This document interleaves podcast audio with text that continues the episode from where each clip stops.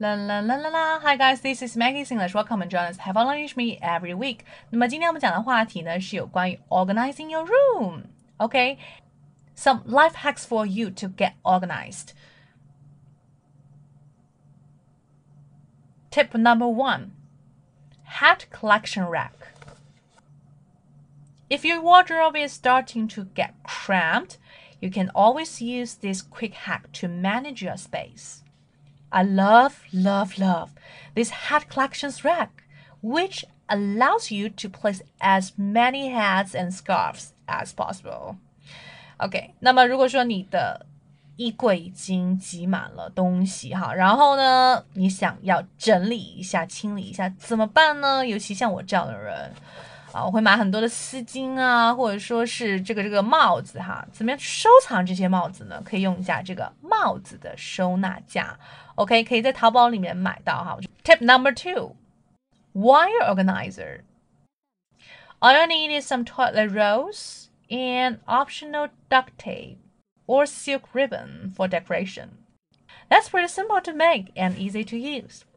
Just roll the wire up and then tuck it in so it won't be messy or tangled.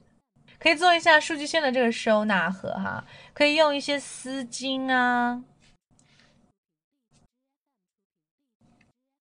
我们生活里面经常会有很多的这个啊数据线啊，可以做这非常简单的数据线的收纳盒。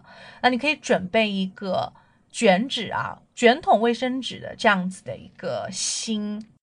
那么在外面可以选择性的用一些这种胶带的纸啊，在淘宝上买到，或者说是一些啊非常漂亮的那种丝质的绸带啊，OK，这也是非常棒的哈。Yes，嗯，可以把这个数据线就直接卷起来，OK，卷起来之后塞进去就好了，所以它就不会非常的乱。手机的电子书器。什么各种的不会连，就不会连在一起，所以它就不会看起来非常的乱，或者是把这个线都搞在一起。OK，Tip three: cosmetic container. Classify all your makeup products into different cosmetic containers. One for skincare stuff like lotions and toners, and one for foundations, eyeshadows, I also have several jewelry boxes which help me organize all the earrings and rings and necklaces. I highly recommend you to have these containers in the same color or brand. Keep it really simple and classy.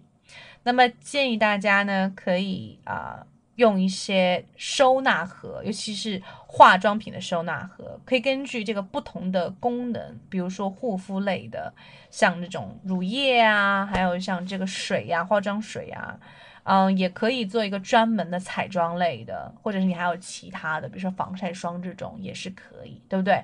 嗯，身体乳什么的，当然你也可以做一些其他的，比如说像珠宝的首饰的分类，对不对啊？首饰的收纳盒。呃，我觉得就不要太花炮了，不要选择什么豹纹之类的，就选一个同一个色系、同一个品牌的，就非常简单那种透明的都可以。对，白色的，非常高级的感觉。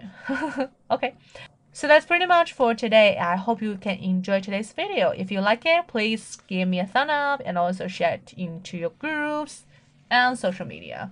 还可以分享或者点赞我的视频，呃，让更多人看到我们的频道。记得订阅，OK？我的微信是三三幺五幺八零。如果你想要学习口语或者是想出国旅游的话呢，可以联系我。我们有非常多的口语资料和旅行资讯哦。Bye，see you next time。